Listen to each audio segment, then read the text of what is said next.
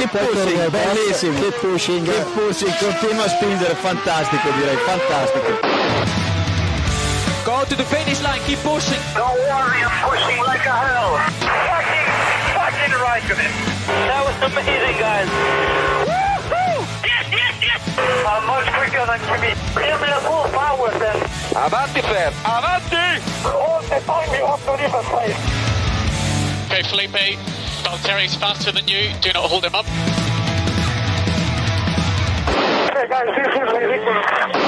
Buenas noches, tardes, días para los que nos escuchan en podcast. Eh, hoy estamos aquí ya, capítulo 305 de Keep Pushing con Diego y Robe. Hoy estamos bajitos de personal. Buenas.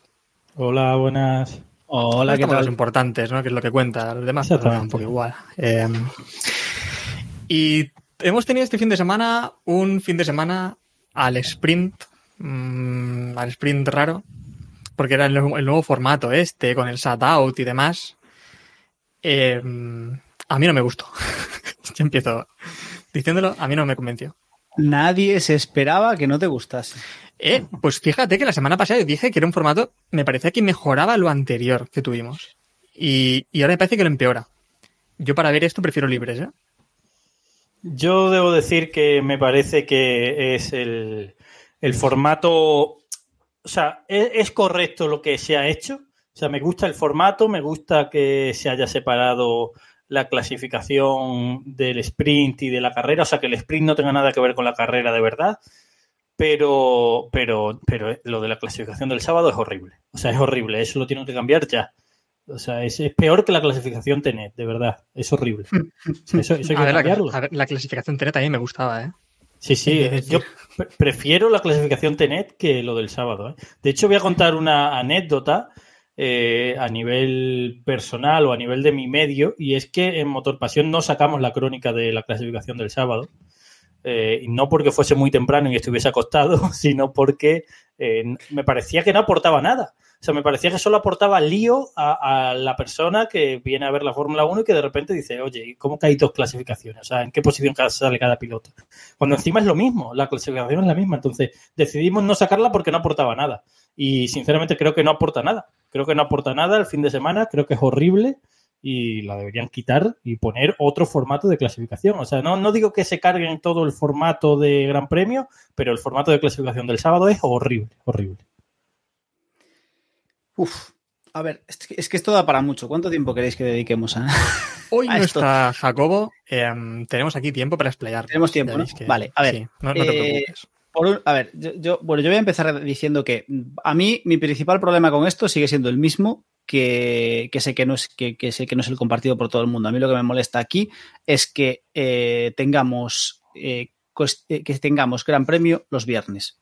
Los grandes para mí, los grandes premios deberían llevarse a cabo sábado y domingo y que me metan la clasificación el viernes me hincha los mismísimos. Entonces, para ti, Diego, los libres no son parte del Gran Premio, eso queda fuera. No, de... los, libres, no los, los, libres no forman parte del espectáculo del Gran Premio. Los libres son entrenamientos para los equipos que se retransmitan ahora porque después de la fiebre Alonso de su día se ha dado por retransmitir todo, pero no, los, los libres no, no forman parte de del espectáculo del Gran Premio. No es necesario ver los libres para seguir el Gran Premio. Sí es necesario ver la clasificación bueno, bueno. para seguir el Gran Premio. Bueno, bueno. No. Olvídate, sí, yo estoy de acuerdo, o sea, yo estoy de acuerdo que no es necesario. No, no forman parte. Los, el, el, los Hombre, como libres, necesario no, pero. Yo, yo los sigo los libres, una... yo sigo los entrenamientos libres porque ahora soy periodista y los tengo que seguir. Pero cuando era aficionado yo no los seguía porque me parecía. ¿En serio? Sí, sí, me parecía hacerte. Vez, me parecía hacerte spoiler a ti mismo. Te haces spoiler o, a ti mismo o gran, o algún gran premio en concreto que el circuito, pero o, o, yo que sé, o a lo mejor, pero vamos, lo, lo normal no es seguirlo. El, entonces, para mí eso es un problema, pero soy consciente de que precisamente eso es, el, o sea, el, el, fin de todo esto es meter contenido los viernes para vender más, más streaming. Entonces, pero, bueno. Yo cuando veo los libres, que, que tienen, para mí tienen cierto interés porque, bueno, el viernes vemos algunas novedades que pueden traer los equipos, ves cómo los equipos intentan adaptar a la pista y después ya en la segunda sesión sobre todo pues podemos ver eh, cosillas, ¿no? Ritmos de carrera, podemos ver tantas largas, no sé, pero vemos cosas. ¿para qué, que... Pero ¿para qué quiero saber yo el viernes los ritmos de carrera? Entonces no veo la carrera el domingo, si ya sé quién va mejor y quién va peor. Yo, yo lo primero, estoy, estoy muy con Robe en lo que comentabais la semana pasada. pero yo, yo me cargaría los viernes. Yo empezaría el Gran Premio los sábados y a tomar por saco. Es decir, cortamos los viernes, eso sí, definamos cuatro o cinco fines de semana o en algún momento de la temporada para que los equipos entrenen, por favor. Pero no durante los grandes premios. Al final es lo ¿Y que para decía, qué quieres que entrenen? Que no entrenen. Eso, sí que me sobra a mí que entrenen. Para que prueben Justamente piezas. eso me sobra. A mí lo que me No, interesa. no lo queremos. a, a mí lo que me interesa es que prueben piezas para mejorar, porque me interesa que evolucionen y que evolucionen de una forma tal, pero no que pero no pero no el- la mandanga esta de, lo- de los viernes, porque al final lo que hacen es conocer más el circuito y lo que nos interesa es que no lo conozcan. Dicho todo esto, y ya volviendo un poco a lo que es el formato al sprint y el sprint shootout y toda esta mandanga, yo creo que la Fórmula 1 está ahora mismo, tiene que enfrentarse al dilema de si quiere seguir haciendo como que es un deporte o asumir que es un show. Si asumen que es un show, que es lo que es, que es un espectáculo como quien va al cine. O, yo que sé, o, cualquier o gran, o gran parte de los deportes profesionales a día de hoy, eh, entonces asumámoslo. Entonces lo asumimos, nos quitamos de sprint shootout y lo que hacemos es una parrilla invertida los sábados, que es lo interesante.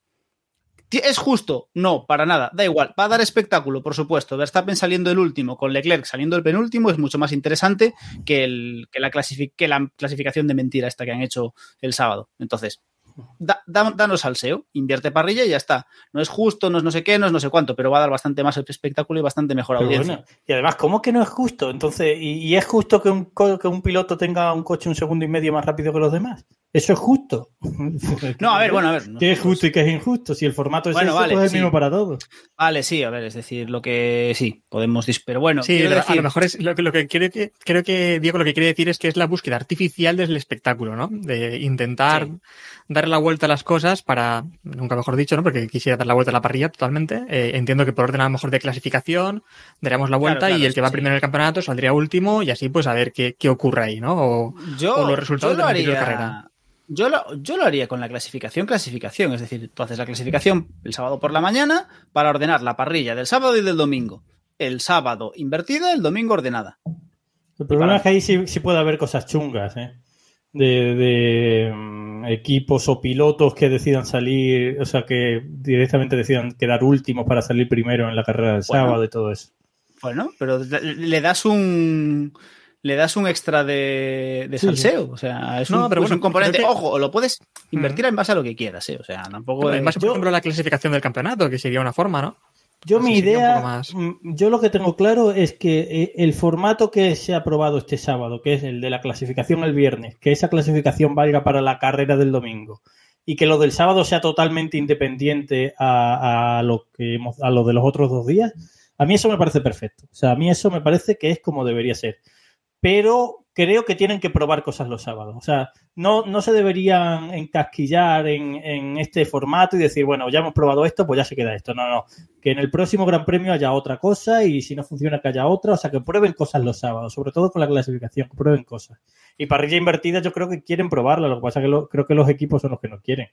Pero Evidentemente. Bueno, ya hemos visto un- también, hemos escuchado este fin de semana algún comentario de algún piloto, no recuerdo bien quién fue, eh, hablando de ya la artificiali- artificialidad o que era demasiado artificioso, vamos, que, Pero si- que no le gustaba a mucho ver, que el formato fuese tan Pero si a los pilotos no les gustan eh, las cosas artificiales, eh, pues lo que tienen que hacer es cuando lleguen a una recta y estén detrás de alguien que no aprieten el DRS. Que no lo aprieten, ya está. Pero a lo que yo iba es. Está claro que el formato no funciona porque al final lo que estamos viendo. Si ya con la carrera del sprint es un poquito. El sábado te enseño lo mismo que el domingo. Sí. Con lo del sprint shootout es una mandanga, es decir, me has enseñado la clasificación antes. Sí, es cierto, puede pasar algo, puede lo que tú quieras, pero. Y luego, lo que, como vimos este, como vimos este fin de semana, tú reduces los tiempos de la clasificación para el sprint shootout en base a no sé qué, porque que la carrera sea más corta no justifica que la clasificación sea más corta, porque el tiempo de vuelta es el tiempo de vuelta, y en el momento en el que tienes una bandera roja, tienes un follón, porque seguimos sin tener una solución para las banderas rojas en clasificación. Yo he tenido un problema sobre todo con el formato y es que, a ver, yo la semana pasada os juro que pensaba que me iba a gustar porque al final era, que es lo que yo también criticaba, era separar el sábado totalmente de todo el Gran Premio. Era como, vale, me das algo extra que está fuera de todo y no me arruinas eh, la carrera principal. la- Pero es que me la arruinó porque eh, el, el sábado, por ejemplo, estaba después de la carrera del sprint me quedé ya sin ganas de ver la carrera del domingo, porque es como, ya me has hecho un spoiler, ya sé lo que va a ocurrir, ya sé que Leclerc no tiene ritmo para aguantar, ya sé... Entonces me quedé un poco sin, sin esas ganas, de, me daba pereza, ¿no? Y, y la segunda clasificación me dio una pereza también enorme, porque digo, es que ya sé lo que va a ocurrir, aunque recortes un poco los tiempos de cada sesión, de la SQ y todo esto, al final ya sé lo que va a pasar, por lo tanto me daba una pereza enorme este fin de semana ver. El tema de las clasificaciones ha sido como si tú vas un día por la tarde a hacerte un análisis de sangre y vas el día siguiente otra vez por la mañana. Los resultados van a ser los mismos, obviamente. A ver. No va a haber pequeñas variaciones, pero el resultado va a ser el mismo. Es Hombre, a es lo el mejor si te des una Coca-Cola antes de ir, Ya. pues puede cambiar la cosa, pero es que aquí no hubo nada que lo cambiase, ¿no? Es simplemente el tema Claro, de los aquí- neumáticos, que habrá también que hablar ahora del tema de los neumáticos, que eso también fue genial. Pero a ver, aquí el problema, y lo que ya tenemos claro, y yo creo que nos hemos dado cuenta todos, y, y lo que, a lo que no son capaces, no quieren o no son capaces de meter mano, aquí el problema es que si tienes un coche tan superior como el Red Bull, hagas lo que hagas, no va a ser interesante. Porque si tú pones a Verstappen saliendo el último, en el peor de los casos te va a hacer un podium.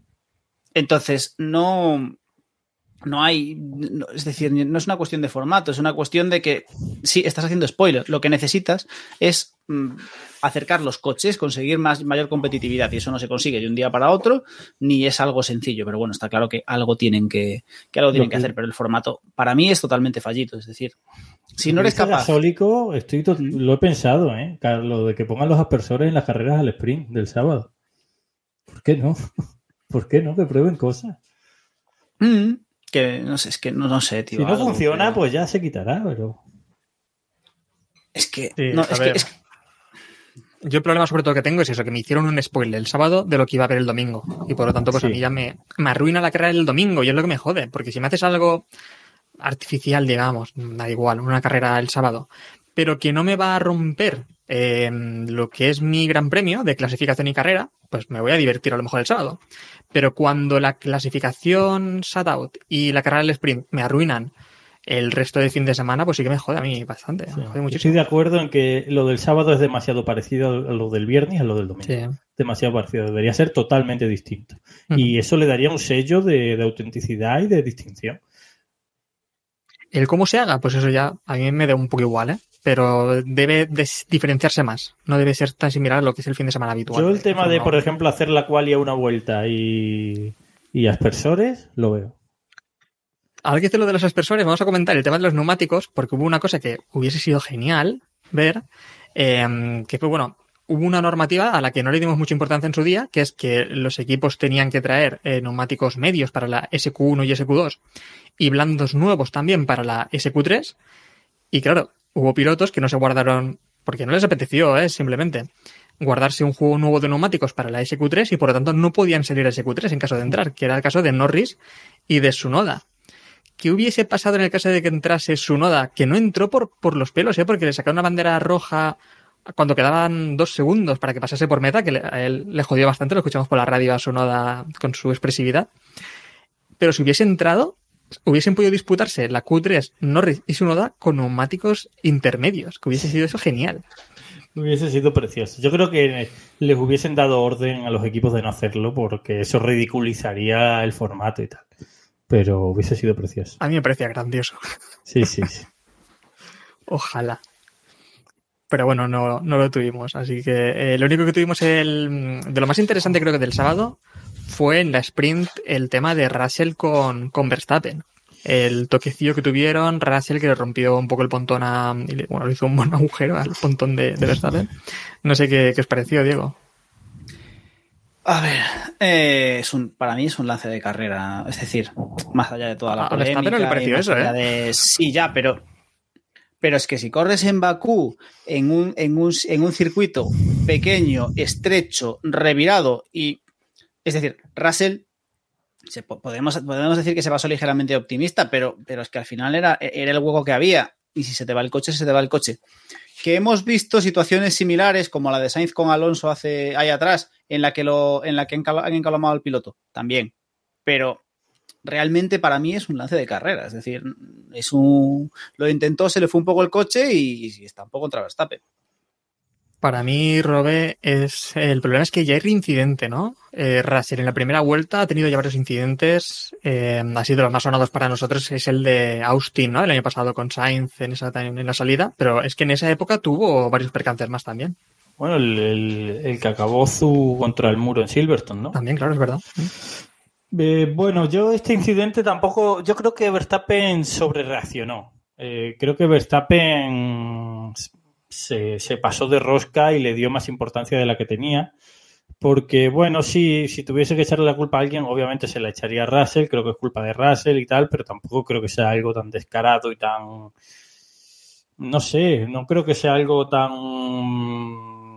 rotundo como para no, de hecho, la, la, que Gasolico- le echó, ¿sabes? Gasólico en el chat nos comenta que si es culpa de alguien es de Max. Quiere decir que aquí hay diversidad de opiniones también, ¿eh? Sí. Bueno, yo a mí no me parece que sea culpa de más, a mí me parece que es culpa de Russell, pero, pero no, no para ponerse así. Y luego, yo sobre este tema también, yo creo que hay una cosa que tienes que entender. Cuando tú tienes un coche tan superior a todos los demás, tienes que entender que los demás van a arriesgar contra ti más que contra los demás, porque eso sería lo lógico, al menos, por, sobre todo en carreras cortas o en situaciones así, porque tío, porque es la única forma, o sea, la primera vuelta es el único momento que tienen para meterte mano. Entonces, me parece normal. Si la Fórmula 1 no tuviese DRS, le pasaría más a menudo. Los pilotos arriesgarían más contra él eh, porque tiene un coche muy superior. Es que si no le pasas en la primera vuelta, no le pasan nunca. Lo que sí que fue curioso es que cuando se le acercó eh, Verstappen a Russell, Russell después comentó como que esperaba que, que fuese a felicitarle o algo así, como que no se esperaba que Verstappen fuese a recriminarle a recriminarle la acción. Hombre, pues no sé. Sí, eh, cachondo mental. Sí. A ver, Russell tiene tiene demasiada demasiada eh, bula, ¿eh? Eh, porque ha metido la pata ya muchas veces en salidas y siempre se va de rositas, ¿eh? O sea, yo todavía flipo con que se fuese de rositas de lo de Silverstone, de los de Zoo. O sea, yo flipo con eso. De verdad, provocó un accidente muy grave y fue 100% culpa suya y Sí. una maniobra muy parecida a la de Grosjean que le costó una carrera a Grosjean. Y este tío se fue de rositas y nadie se acuerda de eso. Pero ya sabemos cómo es esto. Sabemos que hay pilotos que a los que le toman la matrícula antes y pilotos a, lo- a los que no. Según la Pero- nacionalidad.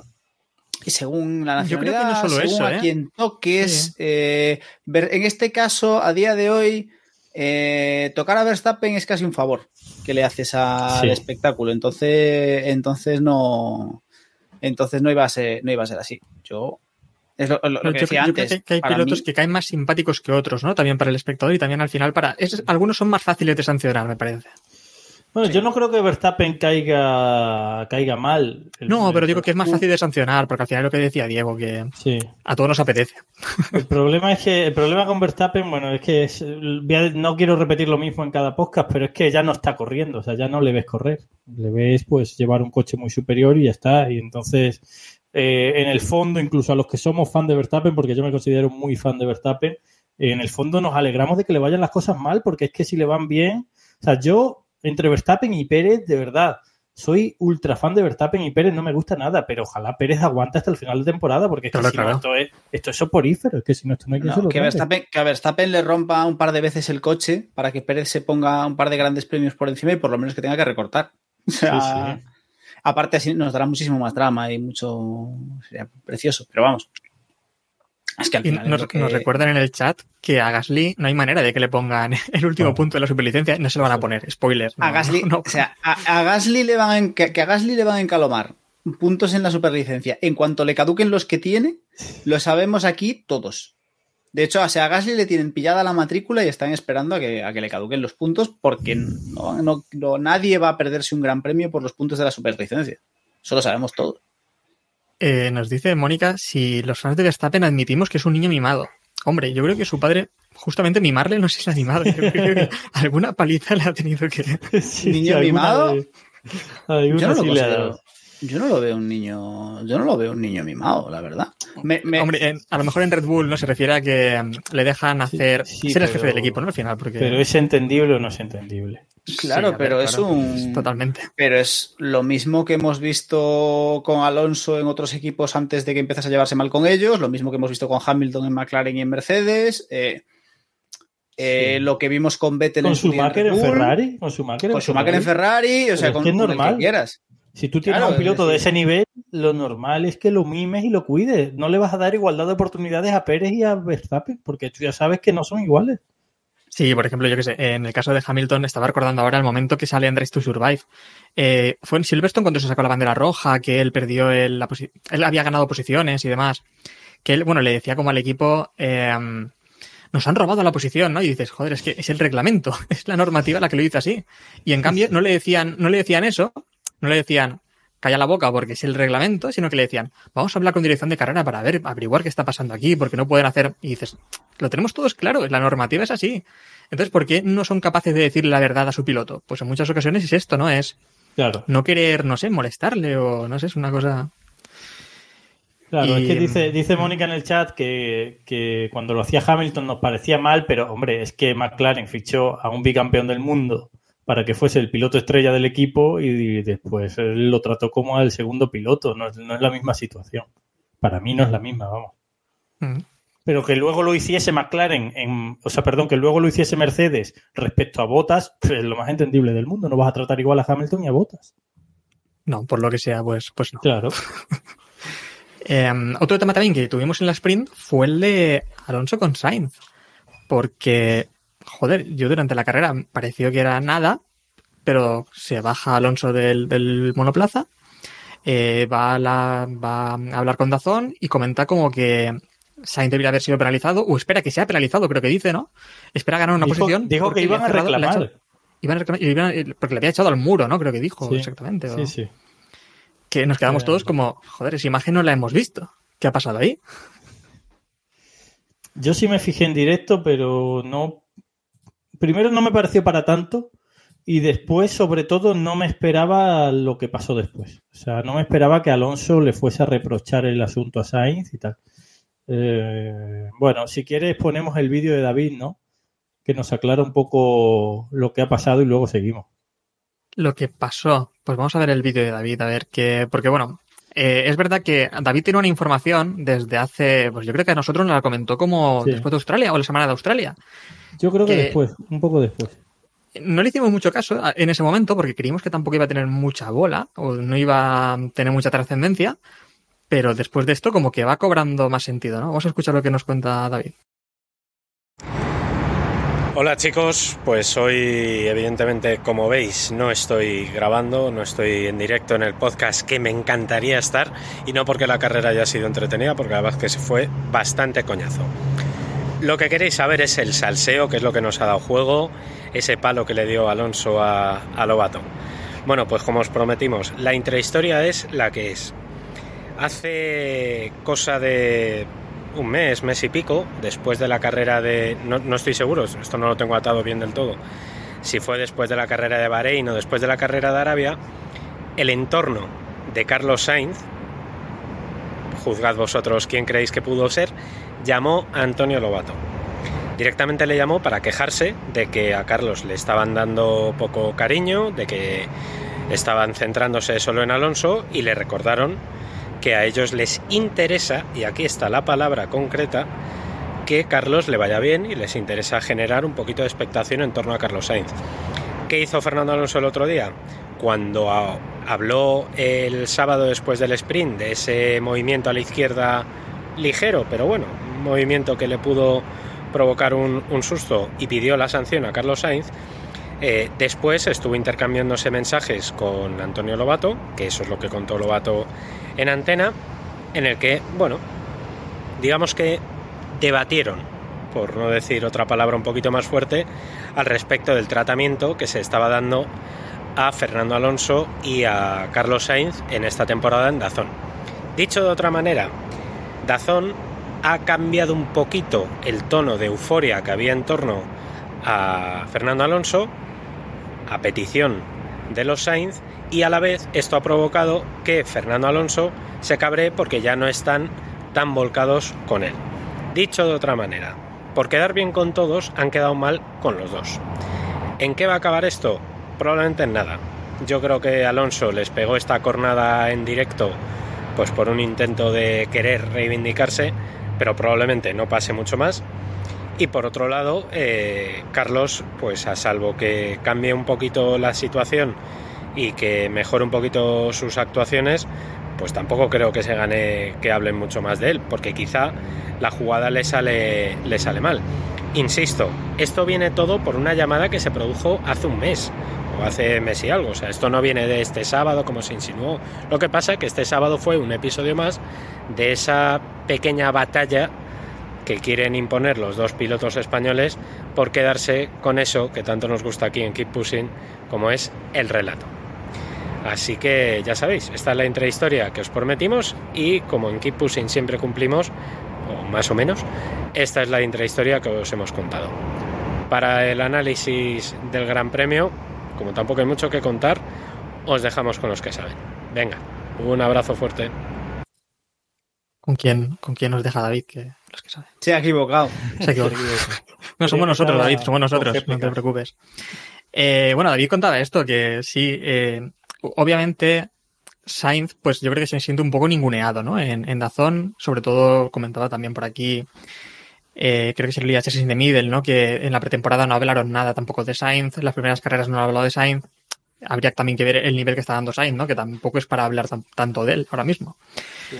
Y parece pues eso que ha habido quejas desde el sector Sainz a que, pues, hombre, no digo ya que, que no le den tanta bola a Alonso, sino que le den también un poquito de amor a Sainz, ¿no? Y claro, después cuando hay disputas como esta, eh, yo creo que se suman una, unas cuantas cosas también. Aparte de eso, está el comentario de eh, Melissa cuando le entrevista a Alonso.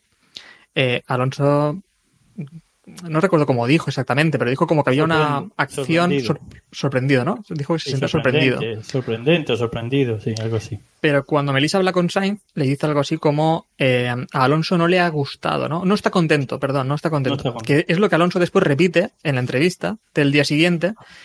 Lo único que dice es, estoy contento, estoy contento. Entiendo que haciendo referencia a lo que había dicho Melissa el día anterior, ¿no? A, a Sainz. Y no creo, no sé si también piensa que a lo mejor están intentando crear cierta disputa entre ellos. O algo así, no sé qué pensáis vosotros. Yo pienso que, creo que Sainz no debería tensar esa cuerda. Eh, yo, mm, después de las palabras de Alonso el sábado, no las del domingo, el sábado, de repente empecé a ver en redes sociales mucho hate a Sainz, ¿eh? pero de gente española. Yo pensé, uy, uy, uy, esto, esto no puede ir por aquí porque ya, ya estoy empezando a ver que los dos pilotos españoles de la Fórmula 1 al final va a haber hate entre la afición de uno y de otro, ¿no? Eh, de hecho, leí, no sé si fue en el grupo o en Twitter, a gente diciendo, "Oh, cuidado que puede llegar el punto que la grada de animación de Carlos Sainz en Montmeló pite a Carlos Sainz. Hombre, Eh, no, no espero que lleguemos a ese punto, porque, pero yo creo que Sainz no debería tensar esa cuerda. Pero primero, Sainz debe ser consciente, y, y siento decir esto, pero que hay que decirlo, Sainz debe ser consciente de que cuando él le pide a un periodista español que hable, que le dé bola a él y que hable de él esta temporada, le está pidiendo que haga malabares, porque no hay mucho bueno que decir de Sainz esta temporada. Casi nada, casi nada, ¿eh? Casi nada. Entonces, eh, eh, estate callado, estate callado, porque tu temporada no es para que se hable mucho de ti, es mejor para que se hable poquito, ¿sabes? Entonces, lo principal en esto, eh, ¿queréis que Alonso tiene razón en esta, en lo que dijo? En la maniobra, dices. En la maniobra, en la maniobra me refiero, ¿eh? No, yo creo que no.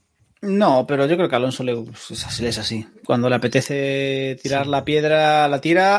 A veces, co- a veces es muy divertido y a veces se pasa de frenada. Pero bueno, lo de Sainz. La no maniobra tiene- es lo de menos. Sí, lo de Sainz no tiene ningún sentido. Es decir, Sainz, eh, si Sainz quiere que le dediquen más tiempo en, en- en pantalla, solo necesita dos cositas.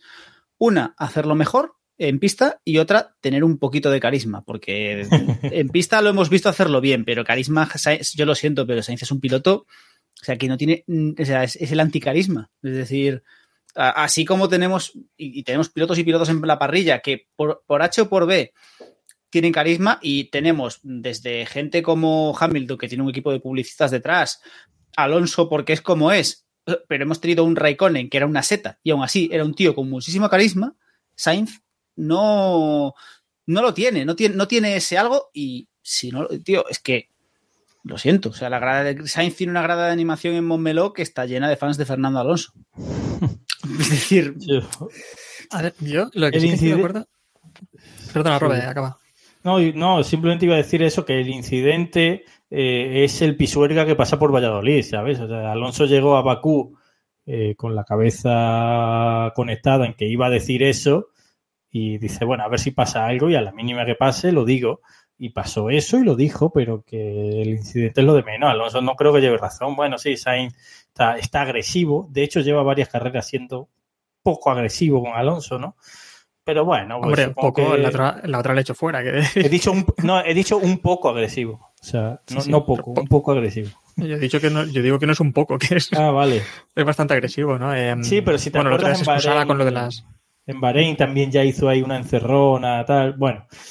Eh, A ver, fue un incidente, fue un movimiento tal vez demasiado agresivo. Legal, para mí es legal, ¿eh? pero demasiado agresivo. Y a mí, de hecho, lo que no me gustó en plató, eh, porque Alonso hablaba de los del plató, ¿no? Eh, de hecho, fue el que menos me gustó fue De La Rosa, que es, es su compañero. Y De La Rosa además copió algo que dijo Sainz, porque Sainz dijo algo así como es lo que hay. Y cuando habló también de La Rosa dijo también lo mismo, es lo que hay, son carreras. Sí. Y lo que no me gustó es que dijo, eh, es la primera vuelta de un gran premio. No era la primera vuelta, porque veníamos de una relanzada, no es la primera vuelta. verdad, es verdad.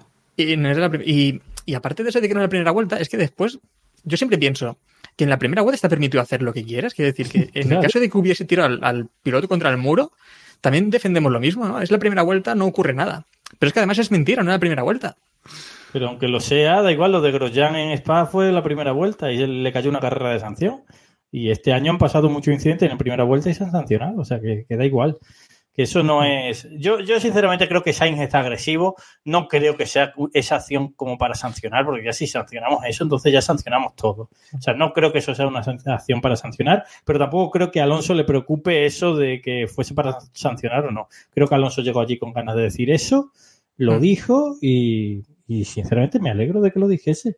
Me alegro de que lo dijese porque yo, de verdad, la postura de Sainz en este asunto, Sainz tiene que conseguir, o sea, si Sainz quiere tener carisma en España y quiere tener afición propia realmente suya en España, lo primero que tiene que hacer es conseguir resultados. Y si no consigue resultados, eh, ser ese escudero que era de la Rosa, de la Rosa cuando corría todo el mundo le apoyaba, pero, pero porque era, digamos, bueno, pues un escuderito de Alonso, un, un hombre allí corajudo que peleaba, que tal, bueno, que iba de sufridor y tal pero no puede intentar ir de estrella, intentar tener los mismos minutos de prime time que Alonso, porque no los va a tener en la vida, no los va a tener en la vida, pero no que Alonso, es que en España el, eh, eh, en posicionamiento, digamos, lo que más tira es Alonso, pero el segundo que más tira no es Sainz. O sea, Hamilton, Verstappen eh, tiran más que él, Sergio Pérez incluso tira más que él. Entonces, bueno, pues ya está, no pasa nada, que lo acepte y que lo intente cambiar a base de resultados, sobre todo de resultados, ya no digo de carisma fuera de pista, sino de resultados. Y es que además, eh, también lo comentaba Juan Muñoz ¿no? por el chat, eh, Diego, que en, también en Dazón con Sainz están haciendo un poco, le están haciendo un poco de daño con el tema de que lo quieren igualar a, Leclerc, ¿no? Todos los fines de semana parece como que le quieren meter ahí como si fuese, está al nivel de Leclerc eh, y siempre buscan excusas para explicar por qué no puede estar a ese nivel Pero eso lo han hecho. y al final ya se siempre. acaban las excusas. Es decir, ¿no? Pero, Dazón- pero en Dazón y en Movistar y en la Sexta y en tal, o sea, el equipo Lobato siempre lo ha hecho con, con Sainz, con Alonso, con De La Rosa y con cualquier piloto español que haya en la parrilla. Él es igual de bueno que su compañero de equipo y que el resto de la parrilla y si va mal es por causas ajenas. Es, es el discurso base, no es algo sorprendente, es, decir, es lo que llevan haciendo siempre. Es, el, es lo que venden y lo que. Porque al final, en el fondo, saben que si mañana se retira Alonso, la siguiente baza que tienen es Sainz. Entonces, tienen que vender el pollino de Sainz lo justo y necesario.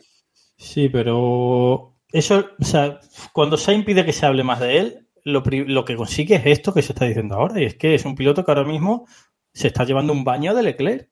Es que es así, aunque vaya por delante en el Mundial Sainz, que sí, que va por delante, claro, Leclerc se le rompe el coche cada dos por tres o se lo llevan por delante, pues vale, pero es que, es que, en esta carrera, ¿cuánto, ¿cuánto más rápido ha sido Leclerc que Sainz? Es que ha sido una paliza.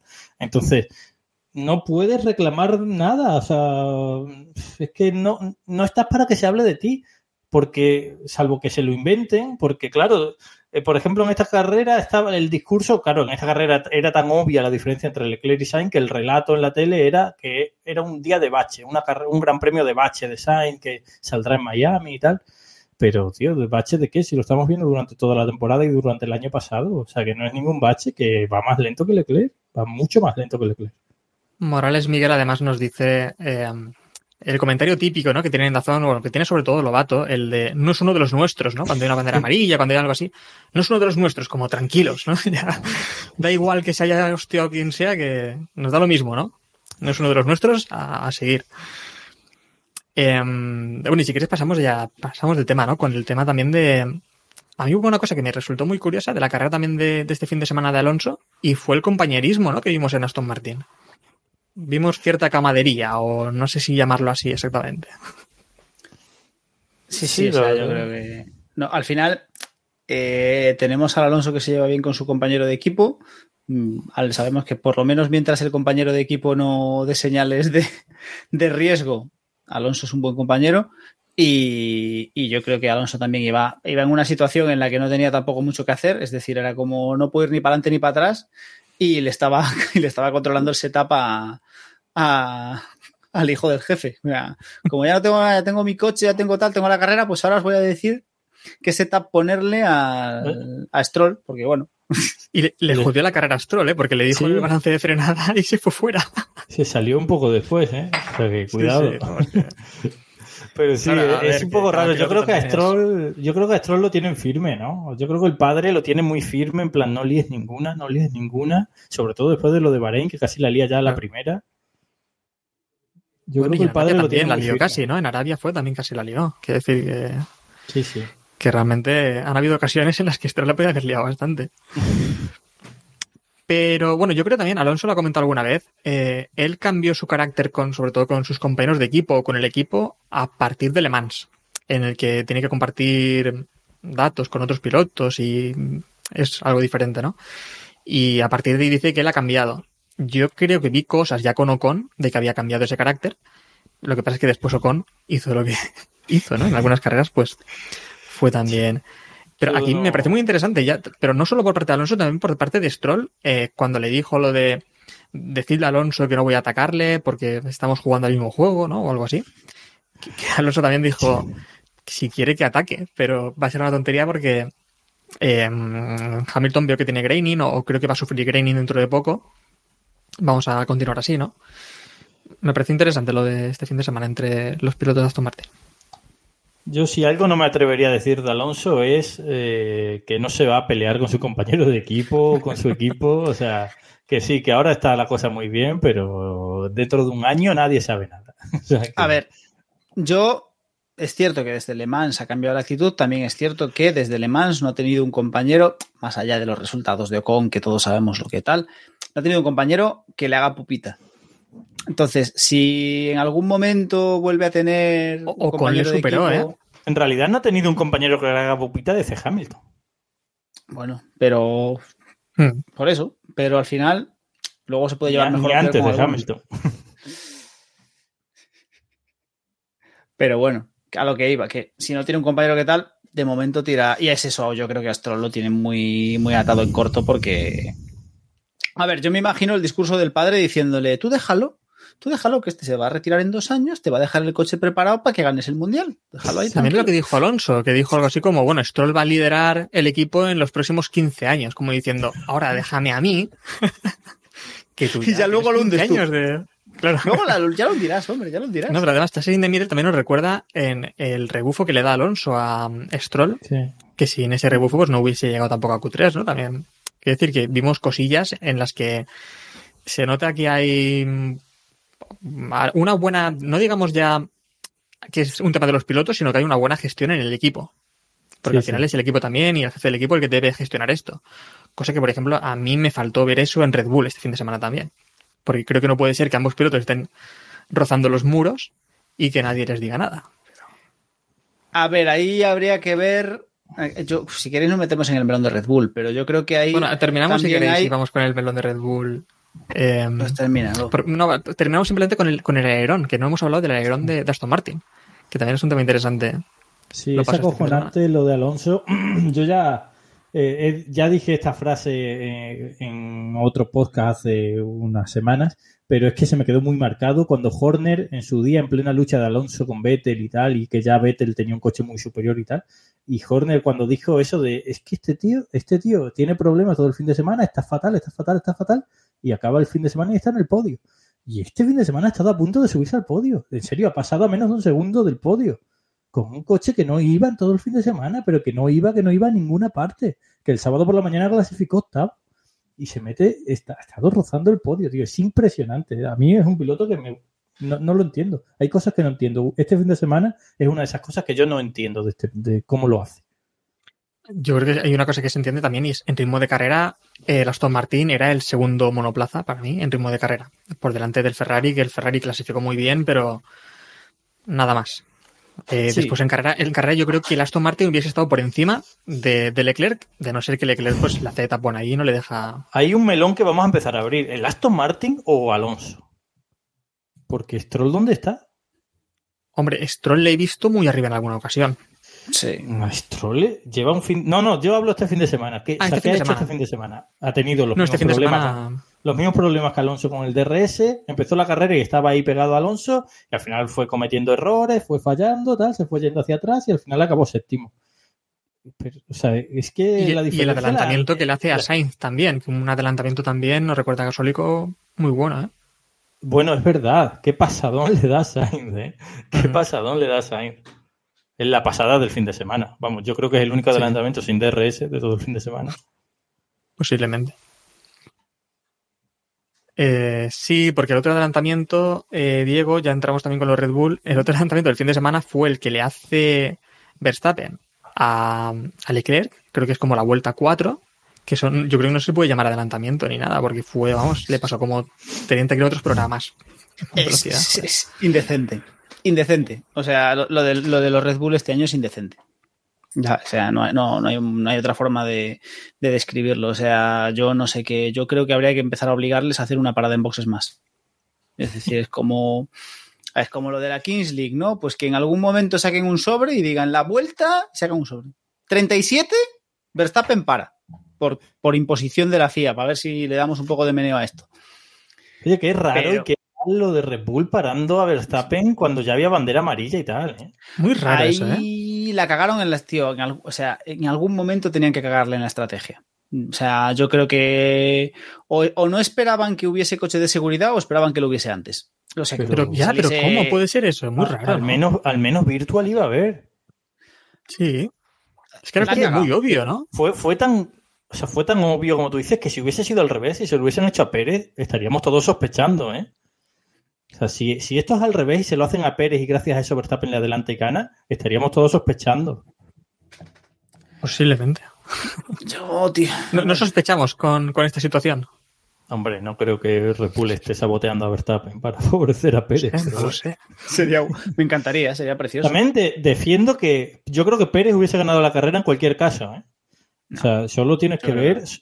Yo, creo que sí, ¿eh? solo tienes que ver cómo iban antes de la parada. O sea, Verstappen adelanta su parada porque tenía ya Pérez detrás y le, estaba cogiendo DRS y le iba a pasar. Y Verstappen nunca fue después capaz de meterse en DRS de Pérez. ¿eh? O sea, Pérez iba muy rápido este fin de semana y al final lo de la leyenda urbana va a ser verdad. ¿eh?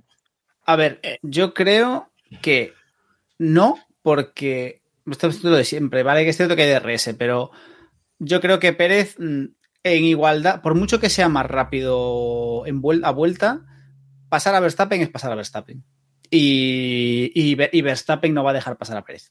Pero, pero aparte, o sea, estamos hablando de Verstappen. Yo Verstappen le veo capaz de meterle un cerrojazo a Pérez de los que lo deja temblando. Porque aparte, yo creo que ya está calentito. ¿Sabes? Con motivo sin él, yo creo que Verstappen con Pérez ya está calentito de me estáis tocando las narices. Y ojo, Pero- fan- para, para mí fantástico, ¿eh? lo que os decía, ojalá Verstappen rompa motor dos o tres grandes premios seguidos, mm, Pérez se destaque y tengamos allí un pollo, polémica y todo. Pero... Pero vamos. Yo creo que en esta carrera sí que tengo dudas de que Verstappen pudiese haber. Es que eh, los ritmos de carrera fueron muy similares los de ambos, ¿eh? Y es verdad que creo que Pérez tuvo a Verstappen más o menos controlado durante toda la carrera, que no le puso en aprietos, en realidad. Por, Por cierto, no habéis caído, pero yo caí enseguida porque tengo un archivo en mi cabeza que lo dije ¿eh? en el podcast de la semana pasada. Dije que iba a ganar Pérez sin merecérselo por una estrategia rara que le jodiese a Verstappen. ¿eh? Eso tendrás que sacarlo que no, lo, no te lo compro. Bueno, tendrás que, tendrás buscarlo eso. Lo, lo sacaré. Es verdad, es verdad, lo recuerdo, lo recuerdo, es verdad, tío. Pero ¿cuánto dinero le metiste? Porque esto No, no le metí dinero. No le metí dinero. es verdad, nos recuerda, nos recuerda Pedro por aquí que, que Miami es un urbano y después viene Mónaco. Ojo, eh. Sí. Ojo que se puede poner interesante el mundial. Triplete, ¿eh? sí, sí, triplete de la leyenda urbana. Vamos a hacer aquí. Lo que pasa es que Miami no es muy urbano, ¿no? Ah, bueno, pero ¿y Bakú? Pues igual de Sí, urbano que Bakú. Tiene los muros más cerca, Bakú, ¿no? Miami hay más. O tengo yo la sensación de que hay más espacio. Eh, si es el nuevo Mónaco, es urbano. Entonces, hay agua y todo. Quiere decir que. ¿Cuántos nuevos. Mónacos? Valencia era urbano, porque también era el nuevo Mónaco. Sí. Y, y con agua de verdad, ¿eh? Ojo, ¿eh?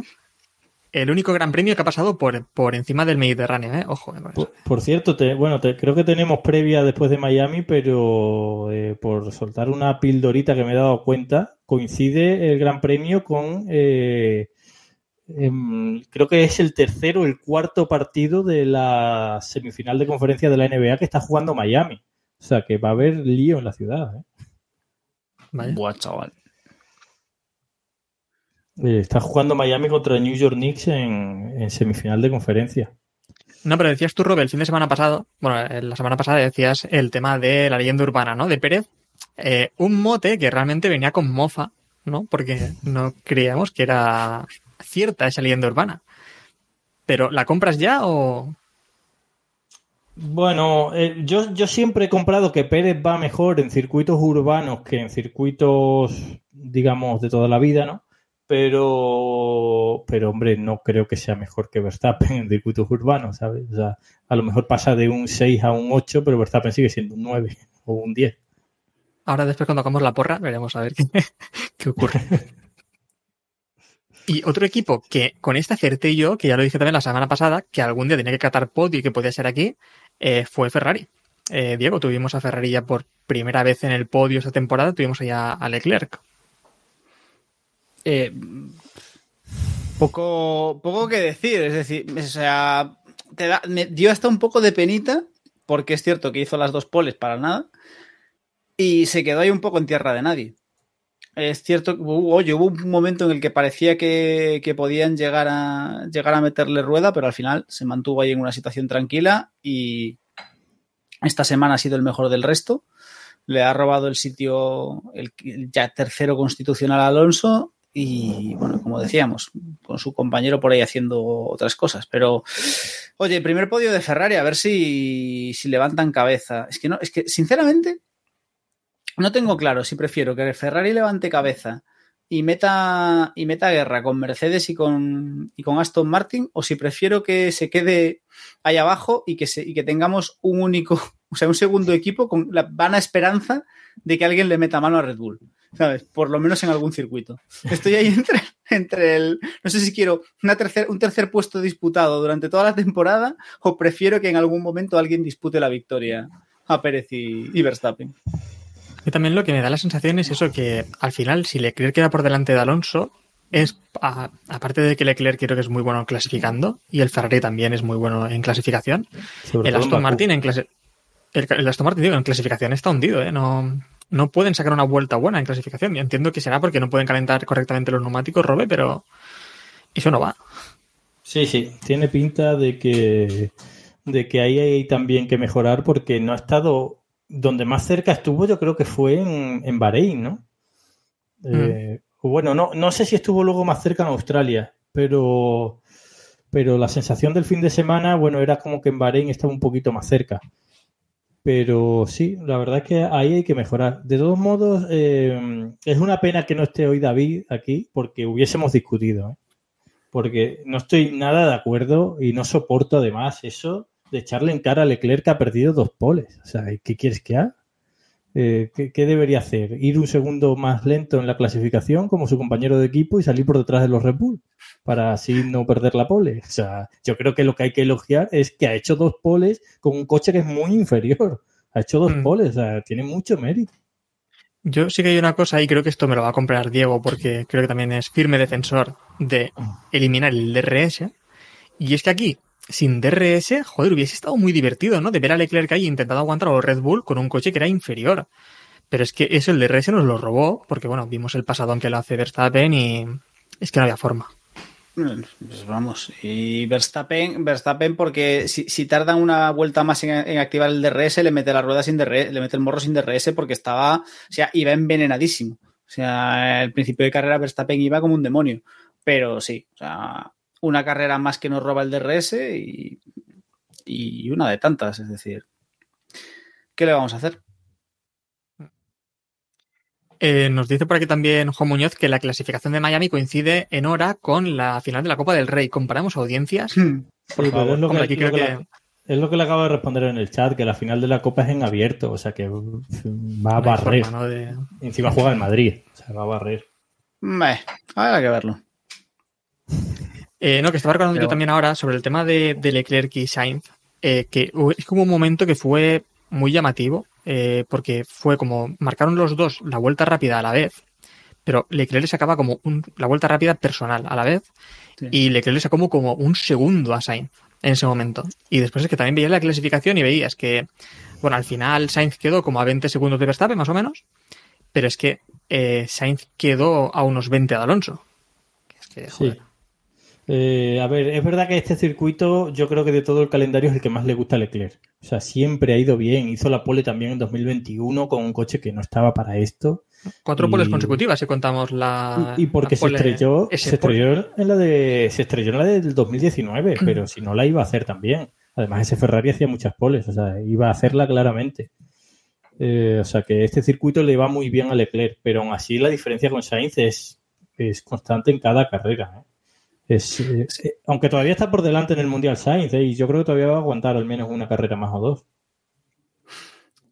A ver, es que está, está, siendo muy duro. Y mira que aquí, y yo fui uno de los que defendía a Sainz el año pasado, de los que creía que realmente, recordemos que hace dos años Sainz sí lo hizo mejor que Leclerc y demás, pero, pero el, el hundimiento de Sainz está siendo duro, ¿eh? Es decir, porque el año pasado parecía que tal, pero ya un segundo año que otra vez Leclerc le está metiendo mano con todo, con un coche que tampoco funciona del todo.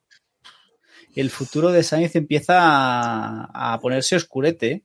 Ese fichaje por Audi cada vez tiene más sentido. Sí. Yo, yo, no creo que Sainz vaya a tener problemas para mantenerse en la parrilla. No, en la parrilla no. No. En la parrilla, pero incluso no, en equipos buenos, ¿eh? Incluso en equipos buenos, ¿eh? No, no, pero... pero...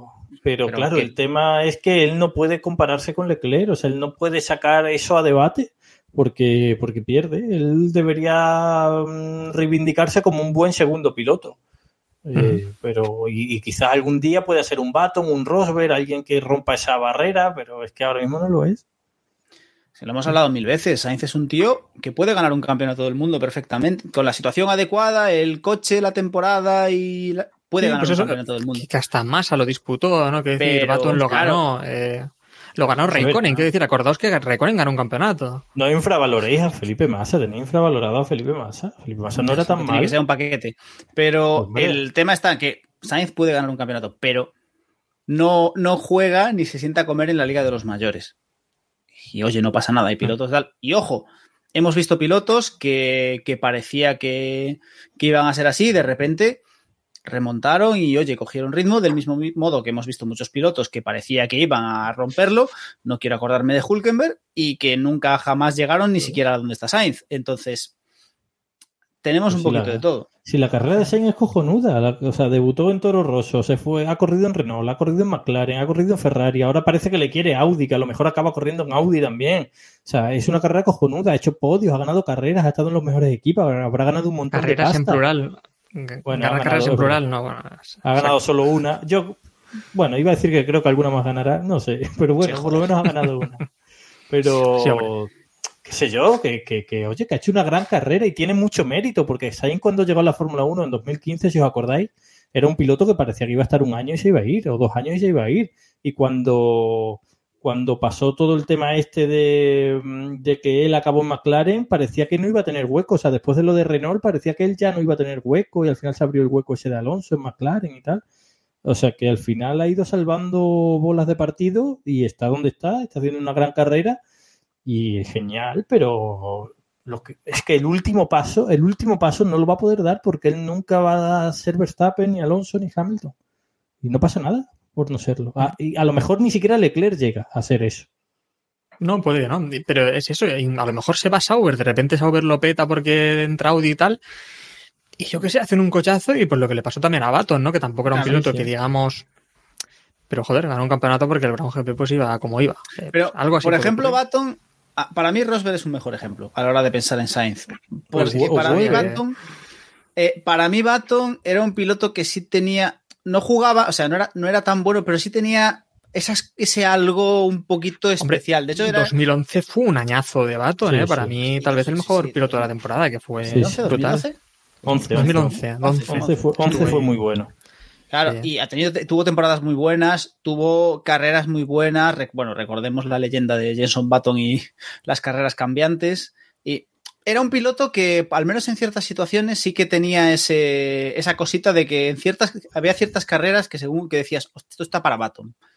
Sainz no Ujú. tiene eso, al menos a día de hoy. No, no tiene eso que dices, joder, o el típico piloto de va, a ver, no es muy bueno, pero hostia, cuando llueve. Pero es tío- que cuando viene una carrera urbana, pues de repente Sí, Claro, arrasa, ¿no? Sí, Sí, exactamente, es como, exactamente. aunque, aunque de sea, aunque- claro, claro, por ejemplo, ¿no? Que sea un poco tal, pero dices, hostia, cuando llega una carrera, un circuito urbano, no sabes muy bien por qué, a lo mejor es porque los, los puffs están más cerca o lo que sea, pero el tío se crece y, y te gana la carrera, lo que sea, pero Sainz no tiene eso, Sainz, Sainz es un poquito como Rosberg, un me- un me- una medianía que si se le alinean Bueno. las cosas, puede Oye. salirle bien, pero vamos. Bueno, venga, saltamos ya de tema. Era muy bueno, perdón por el off pero Rosberg era para mí mejor que Baton. Bueno, a ver, ya... ¿quién ha fichado al chico este? ¿Y por qué? ¿Por qué ha pasado? O sea, Esto lo discutimos otro día. ha defendido, ha defendido a. Ro- ha defendido en un mismo capítulo a Massa y a Rosberg. O sea, yo A ver, no hoy, sé. hoy estoy contento con Robert que porque no, no, no nos ha sacado a O un sea- MotoGP, así que yo hoy estoy contento con Robert, así que Un día haremos un programa en el que defenderé que Rosberg era mejor que Vettel. Ojo con eso, ya veremos. Ya veremos si le dejamos. No, no, es- pero, pero, pero presencial, para que, para que nos podamos dar en condiciones. Bueno, ya hemos hablado bastante hoy de Sainz. eh, esto es exigencia del entorno de Sainz, lo de hablar tanto de él. Eh, y vayamos ya con, con otro tema también que fue muy divertido esta carrera, que fue el tema. Bueno, el tema de Alpine, esta carrera, a mí es algo que me ha encantado, lo he disfrutado, a más no poder. Eh, Estaban. la- fueron a Bakú. Parece que sí, se equivocaron con el setup, incluso más que Mercedes, que Mercedes creo que también la cagó bastante con esto, pero joder, han tenido un fin de semana soñado. Y después el tema de Ocon, la bonita carrera de Ocon, eh, haciéndose toda la carrera, que esto también es para hablar ten- largo y tendido de los, de los Pirelli, los Piedrelli, más Pirelli que nunca, porque además el C3 aguantó 300 kilómetros y no desfalleció, que esto, qué- qué- esto qué es?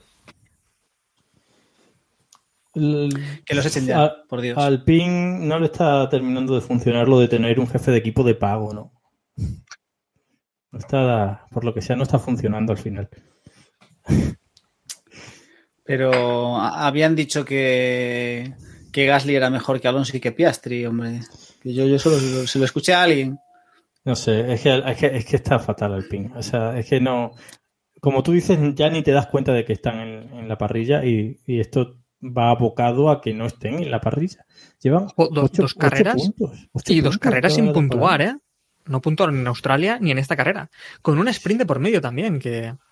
Pero yo creo que este fin de semana les ha penalizado muchísimo el tema del viernes. Tener solo unos entrenamientos parece que iban muy perdidos en el en cuanto a la configuración. Iban totalmente perdidos, no, no, no se enteraban, parece de nada.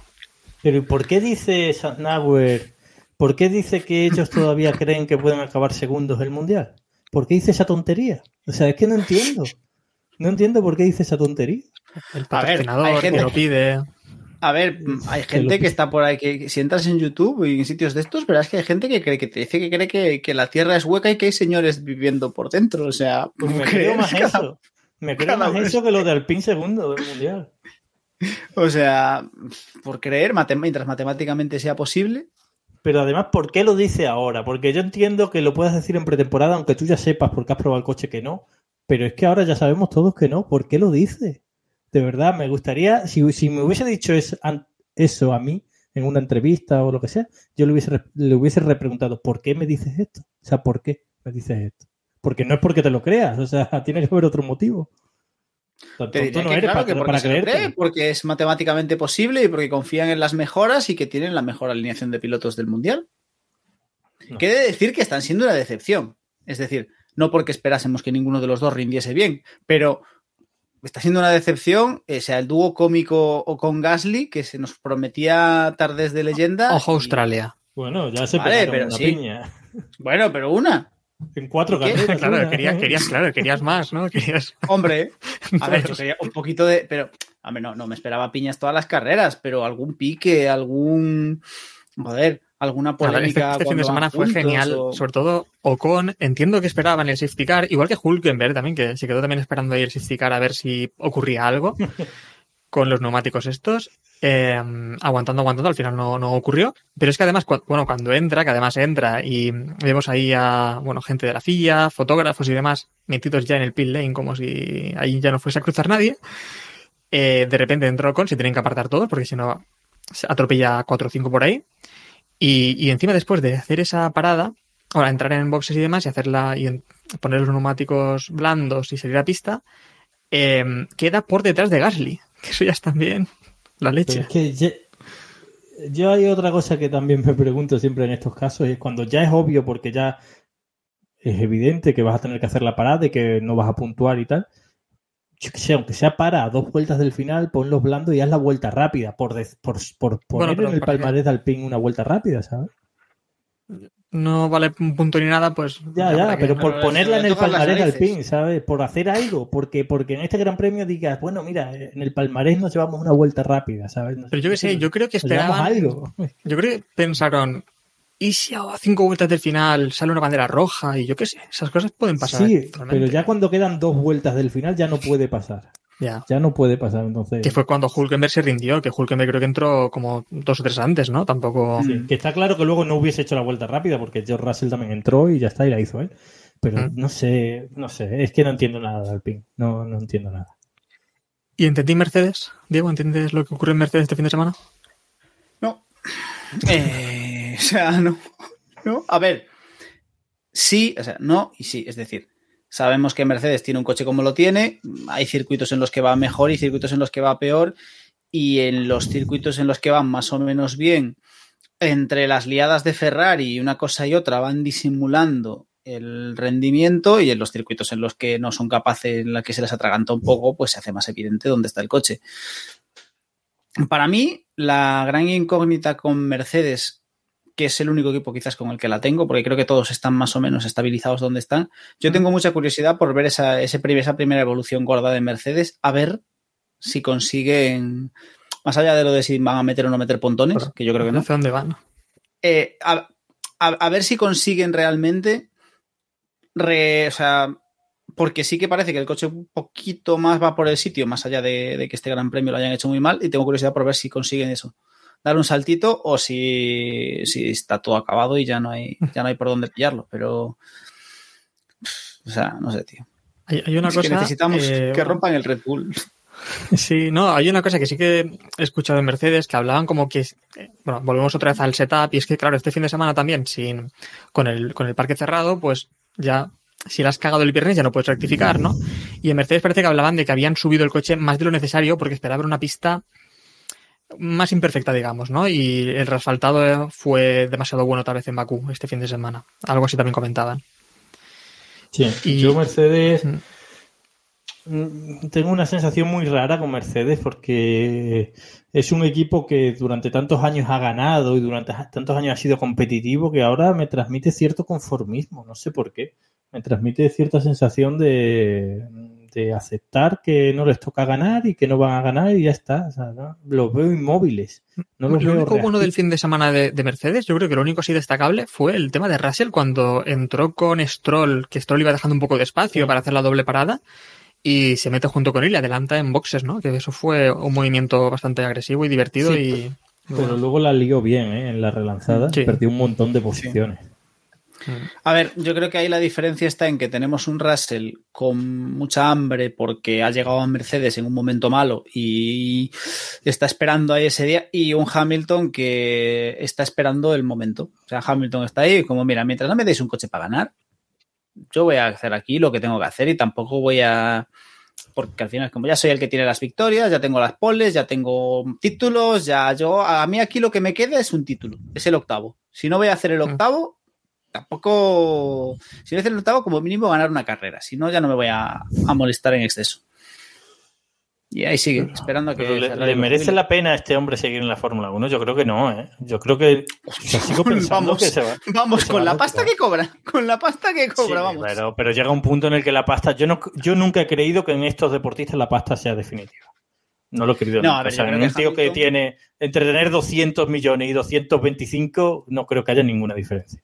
Yo creo que Hamilton tiene entre ceja y ceja el, el octavo. Y mientras Sí, pero- tenga ahí ese atisbo de poder conseguirlo, yo creo que va, que va a seguir, que va a seguir ahí esperando. Y si, Mata- Yo- y si Massa le quita, y si Massa le quita el 2008, va a tener que esperar aún más. Que... Por Dios, por favor, o sea, no, o sea, y mira que, o sea, mira que me encanta el salseo y lo que tú quieras, pero o sea, la turra que puede ser, como le quiten a Hamilton el título, o sea, pero es que eso nos moriremos todos y seguirá dando la turra de, pero o sea, se morirá y seguirá dando la Da turra. igual, o sea, se aparecerá 2021, en la 2021 va a dar la turra, y si no sus aficionados van a dar, con 2021 ya tienen suficiente también. No, pero no es, compara- no es comparable, tío. No es- o sea, vamos, vamos, olvídate. Bueno, vamos con otro tema, el de, eh, de Brice, Robe, ¿qué, qué te pareció la carrera de Debris también? Y con esto acabamos. La carrera Bueno, de- la, la carrera no, el fin de semana. O sea, Sí, tuvo- bueno, porque claro, Creo que tuvo tres o cuatro accidentes en todo el fin de semana. Se estrelló. Además, me, me hizo gracia porque antes del fin de semana dijo, dijo bueno, eh, vengo muy preparado para mi primer fin de semana sprint y tal. Pues se pegó una- un leñazo el viernes, se pegó otro leñazo el sábado que fue, además, con su noda, o sea, se estrelló con su noda en, en la carrera sprint. Y luego se pegó otro leñazo el domingo, o sea, se pegó un leñazo cada día.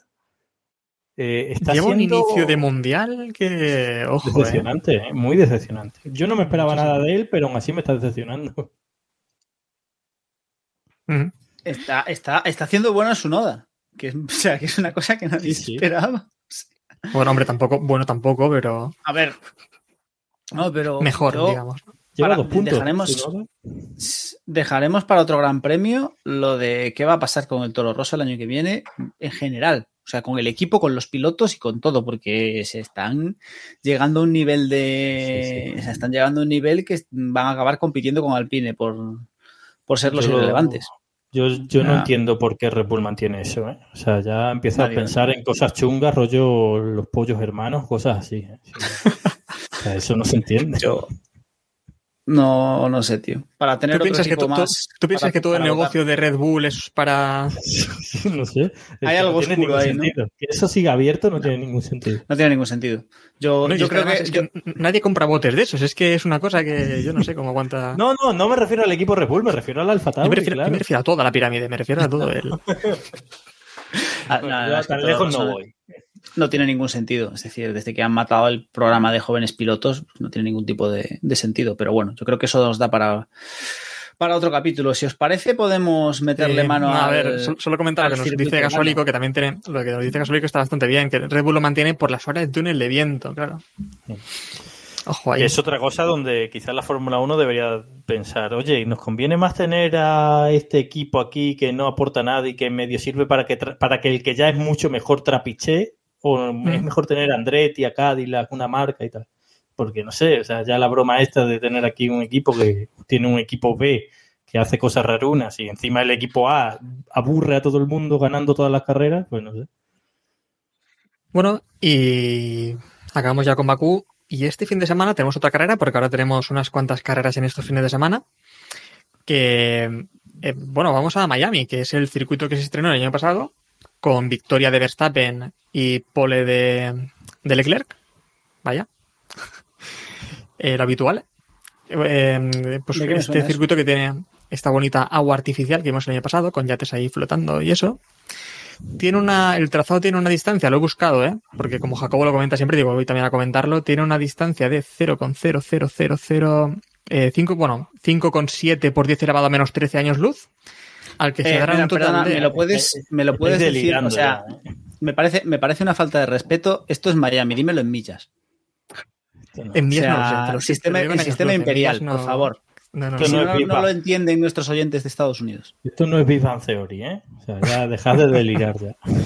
Bueno, se darán 57 vueltas en un total de 308 kilómetros y todo esto. Y lo importante, los neumáticos eh, aquí van a ser C2, C3 y C4. Ven- Vamos con una gama un poco más, más dura. Granito, Eso significa que- adamantium y Claro.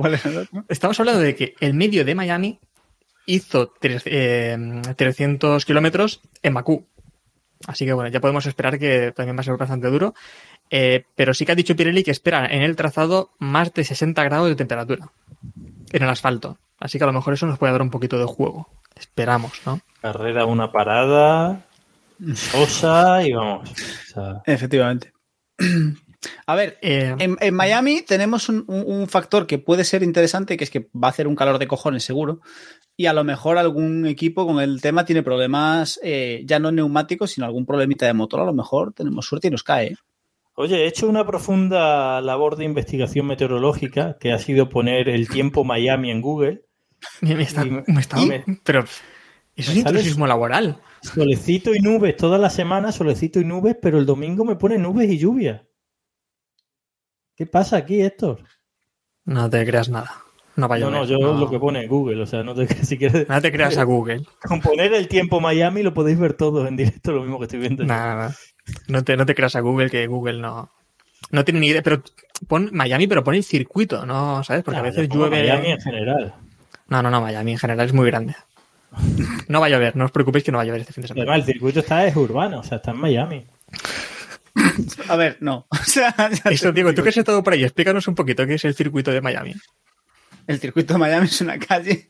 Está Es en una el calle de Hard un Rock, polígono, ¿no? o sea. No está en el carro este. Es el, Sí. en el Hard Rock, pero vamos, el Hard Rock está allí en las, en las afueras de. Bueno, el Hard Rock es el que de paga Miami. la fiesta, ¿no? Aquí es el, es el promotor. ¿no? Del circuito, quiero decir, es el que pone la pasta. A ver, vamos a ver, esto es Estados Unidos. Partiendo de la base de que en Estados Unidos todo está a 40 minutos en coche de todo, eh, pues el circuito está como a 40 minutos de Miami.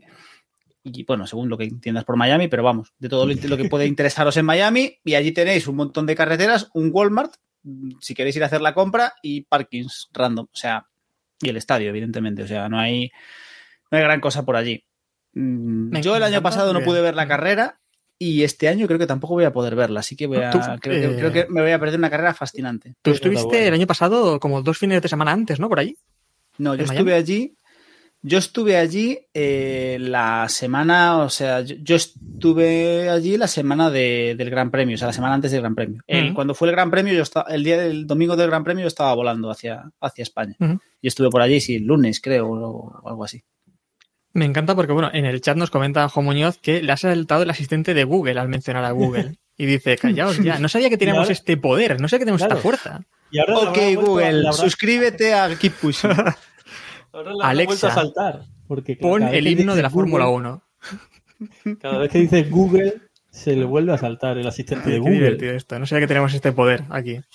Eh, no, Robe, pero bueno, una cosa, el circuito de Miami, urbano, Victoria de Pérez, ¿no? Esto ya es así, ¿no? Sí, sí, esto ya es así. Lo que pasa es que no es tan urbano. El año pasado, a ver, voy a mirar a ver a cuántos segundos se quedó, porque el año pasado ganó Verstappen y además ganó bastante holgado. Bueno, es que Pérez no estuvo ni en el podio, acabó cuarto. Mm, a 10 segundos. Cuarto a 10 segundos acabó Pérez de Verstappen el año pasado. ¿eh? Mm. Bueno, no sé, vamos a ver. Este año está claro que, ¿sabes? La- el mundial cambia mucho cuando el coche es muy superior. El año pasado el Red Bull no era muy superior y entonces podían pasar estas cosas de que Pérez quedase cuarto. Este año, por mal que se le dé, queda segundo siempre. Mm. Entonces, es- el mundial ya cambia mucho, son menos puntos en juego, es más difícil marcar diferencias. Así que una estrategia chunga ya te cambia todo. Así que vamos a ver qué pasa. Pero hombre, yo creo que aquí Verstappen sí debería imponerse. Confiamos en el DRS también de Aston Martin este fin de semana. Solucionar el problema. Deberían, ¿no? Después de lo que pasa que decían que era eh, que era por la presión, ¿no? Según la carga que hubiese, eh, se abría o no se abría, ¿no? Entonces, bueno, no sé si, si les habrá dado para solucionarlo, pero creo que el alerón, más allá del tema del DRS, creo que funcionó bien. ¿eh? Lo que pasa es que el tema del DRS lo, lo chafó todo, pero creo que el alerón en sí como tal funcionó bien. Bueno, no lo sé. Veremos este fin de semana un poco más. Eh, Bueno. Pues no sé si quieres decir algo, Diego. No, iba a decir, si queréis, nos, porra, metemos, ¿no? eh, nos metemos con ¿Porra? la porra. Sí, eh, yo Pues sí iba a decir que si yo creo que ya lo del, lo del decimoprimero está un poco manido. Entonces yo creo que podríamos, en vez de eso, apostar a por qué- cuál va a ser el primer abandono del, del Gran Premio. No, joder, tenía el, tenía el undécimo. Es que lo tenía asegurado porque es que he estado mirando y su noda en las últimas cinco carreras ha hecho 11, 11, 11, 10, eh, décimo y décimo en las últimas. Y digo, joder, pues es le que... toca décimo. Otra vez. No, le toca otra vez. Iba a decir su noda, eh, pero a saco. Pero bueno, me parece bien No, lo que bueno. dices, así que... Yo, yo voy a decir que yo creo que, si empiezo yo, voy a decir que yo creo que va a ser victoria de Verstappen. Y vamos a hacer un podium divertido. Victoria de Verstappen, segundo Alonso, tercero Hamilton. Porque yo creo que Pérez se va a toñar. Se, se va a venir arriba y se va a toñar. Y se va a toñar. Y el primer abandono, pues de Sunoda, para no joderte el. Para joderte el undécimo. Bueno, Robert, ¿qué, qué opinas? Eh, La, urbana primero. No, porque llevo muchas carreras seguidas haciendo porras raras y luego las carreras son tostones, así que voy a hacer una porra tostón y luego las carreras que sean raras. Entonces, Verstappen primero, segundo Pérez y tercero Alonso. Y el primer abandono Sainz. Yo voy a decir, eh, voy a ir a lo, voy a ir a lo simple y pensando también en que Ferrari va a volver a estar muy bien en clasificación y por tanto voy a decir Verstappen, Pérez, Leclerc. Y la leche, pues yo creo que De Vries tiene muchísimas papeletas para conseguirlo, así que me quedo con De Vries. O Sargent, ¿no? Que corre en casa. Vaya, también es verdad, sí, sí.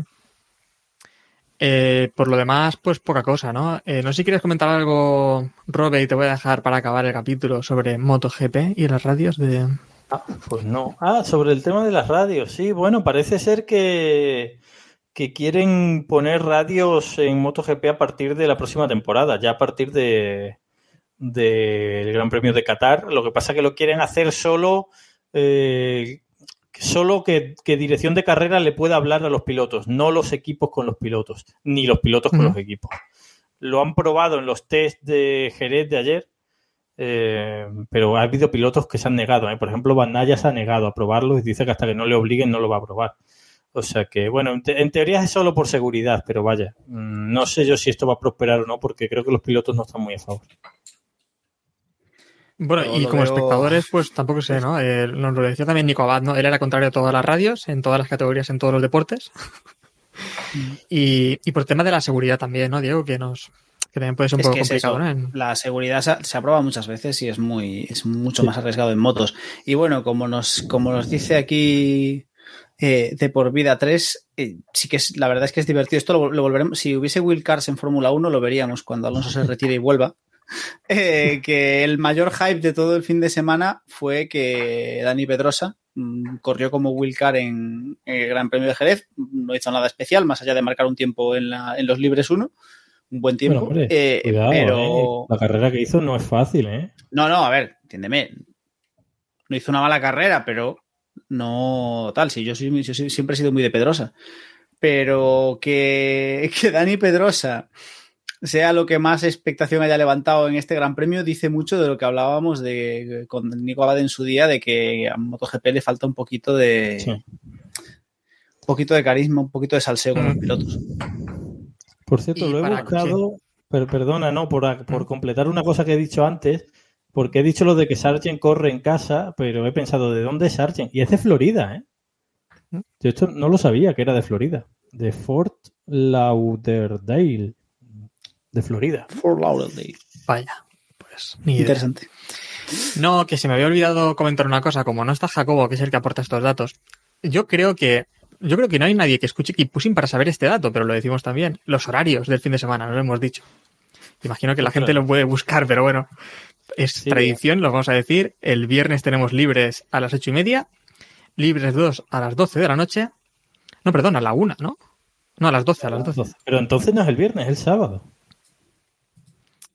Bueno, discutible, sí. Sí, si empezamos una- un minuto antes, pues. Y el sábado tenemos a las seis y media entrenamientos libres 3 y clasificación a las 10 de la noche. El domingo carrera a las nueve y media Y ya pues con eso terminamos el fin de semana y lunes pues más. Eh, y nosotros también pues terminamos aquí ya, por hoy. Así que nada, eh, cerramos y nos veremos pues ya después del Gran Premio de Miami a ver qué nos, qué nos depara eso.